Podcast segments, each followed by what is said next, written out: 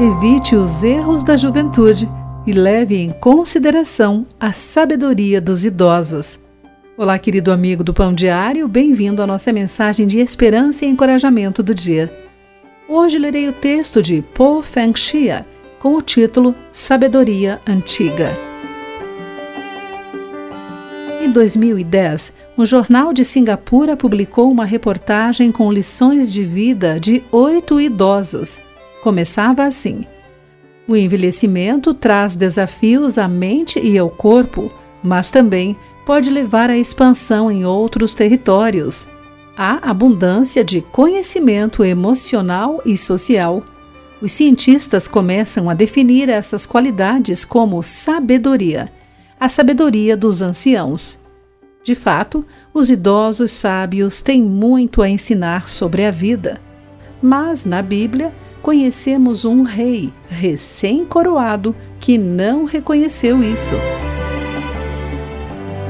O rei Salomão acabara de morrer e a congregação de Israel foi a Roboão com uma demanda. Pediram-lhe o alívio do trabalho e dos impostos que o pai dele, Salomão, exigia.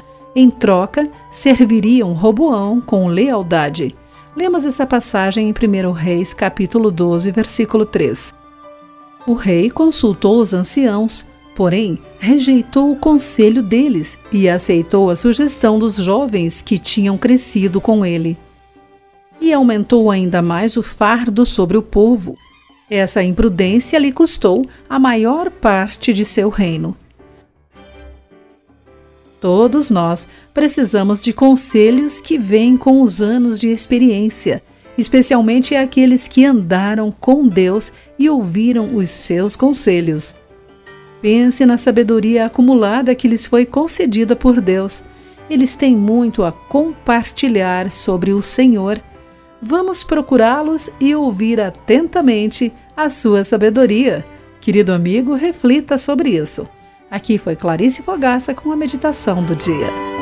A palavra de encorajamento que você ouviu foi extraída do devocional Pão Diário. Para conhecer mais recursos e falar conosco, visite o site www.pãodiario.org.